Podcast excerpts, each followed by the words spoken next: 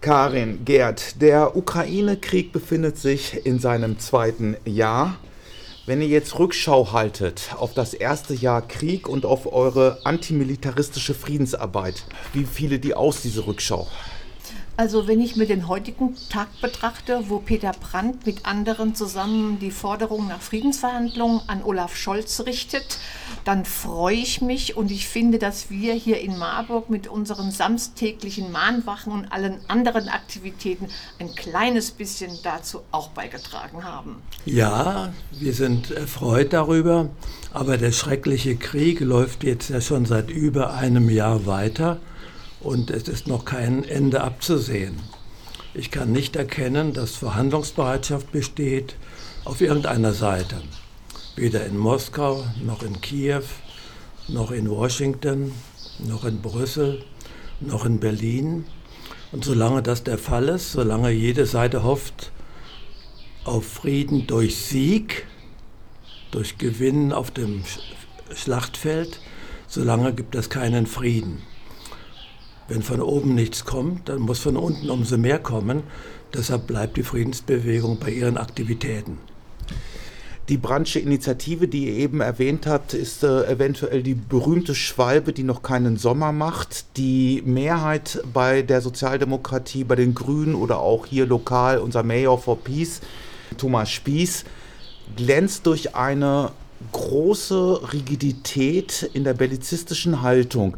Kam das für euch überraschend und wie erklärt ihr euch diese? Also wir haben natürlich immer Hoffnung, dass jemand wie Thomas Spieß sich auch an unsere Seite stellt, zumal Marburg zu diesem Städtebündnis gehört, Mayors for Peace, das 82 in Hiroshima gegründet wurde und er ja hin und wieder auch äh, die richtigen Fahnen ans Rathaus hängt. Unser unter anderem auch die unsere Atomwaffenverbotsvertrag unterzeichnen.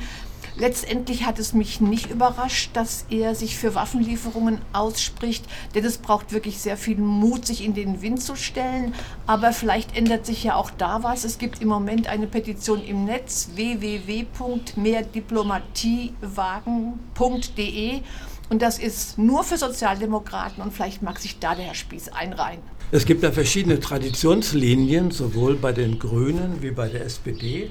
Bei den Grünen erinnere ich daran, dass Petra Kelly, die ja aus der Friedensbewegung stammt und dann in den 80er Jahren führende Funktion bei den Grünen übernommen hat, ja für eine ganz besondere pazifistische Tradition steht.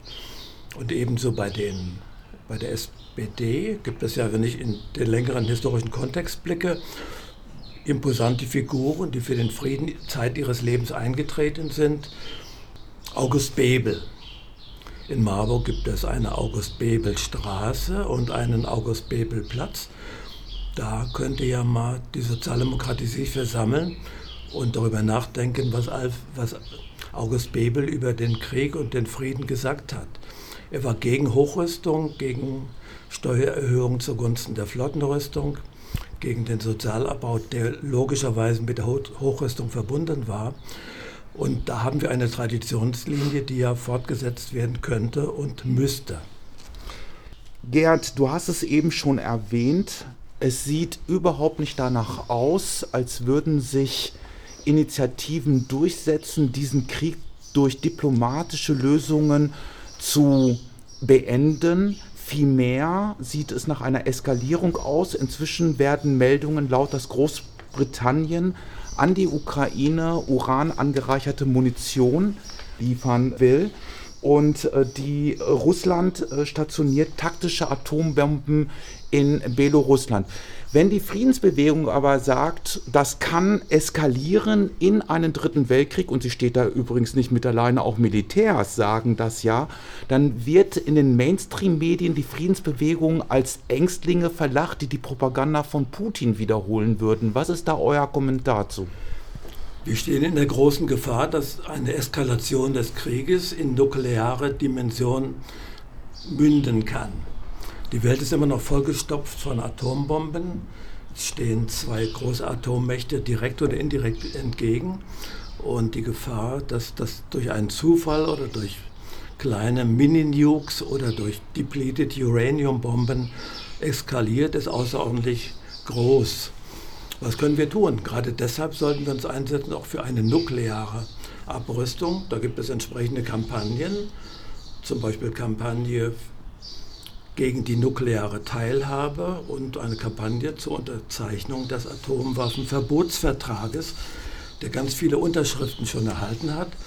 Aber eine wichtige Unterschrift, nämlich die der Bundesrepublik, fehlt. Ich habe hier ein kleines Flugblatt, was ich gleich verteilen werde auf der Augustinertreppe. Das heißt, raus aus dem nuklearen Wahnsinn. Das ist initiiert von Setsuko, das ist eine Überlebende von Hiroshima. Auf dieses Überlebende geht die Initiative zurück. Und jetzt äh, gestatte ich mir, fünf Zeilen daraus vorzulesen. Mehr als 210.000 Menschen starben 1945.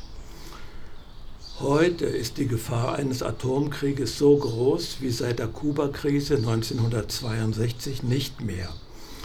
Die Nuklearwaffenstaaten rüsten auf Russland droht indirekt mit dem Atomschlag und auch die NATO schließt einen Ersteinsatz weiterhin nicht aus. In Deutschland soll zudem die Stationierung hochgerüsteter US-Atombomben beginnen. Dieser Wahnsinn muss aufhören. Deeskalation und Abrüstung müssen an erster Stelle stehen. Karin. Wir sind keine Ängstlinge, wir sind gut mit Vernunft gesegnet und wir sehen jetzt, wohin diese ungezügelte und ohne Ziel formulierte Eskalation uns hingeführt hat. Allerdings muss ich sagen, wir haben an der Augustinertreppe jeden Samstag schon viel Zuspruch. Aber dieses Wort Möglichkeit eines Atomkrieges macht natürlich auch Angst, weil du hast mich jetzt auf das Wort ängstliche angesprochen. Natürlich macht das Angst und nicht wenige Menschen gucken dann auch weg und wollen sich lieber nicht damit konfrontieren. Nur das hilft natürlich nichts. Wir hoffen sehr auf einen erweiterten Ostermarsch in diesem Jahr, auf einen größeren, einen größeren antimilitaristischen Osterspaziergang, wie wir ihn jetzt nennen. Und ich kann nur alle bitten, kommt mit uns. Im Moment erlebt Deutschland massive Tarifauseinandersetzungen, zurzeit besonders im öffentlichen Dienst, im Verkehrswesen, sowie bei uns am UKGM, wo gestern ja die große Demonstration zum Abschluss der dieswöchigen, des dieswöchigen Streiks ganz fantastisch mit der Teilnahme geendet hat. Inwieweit ist die Friedensbewegung hier präsent, um auf den Kontext von militaristischer Aufrüstung und Sozialabbau hinzuweisen?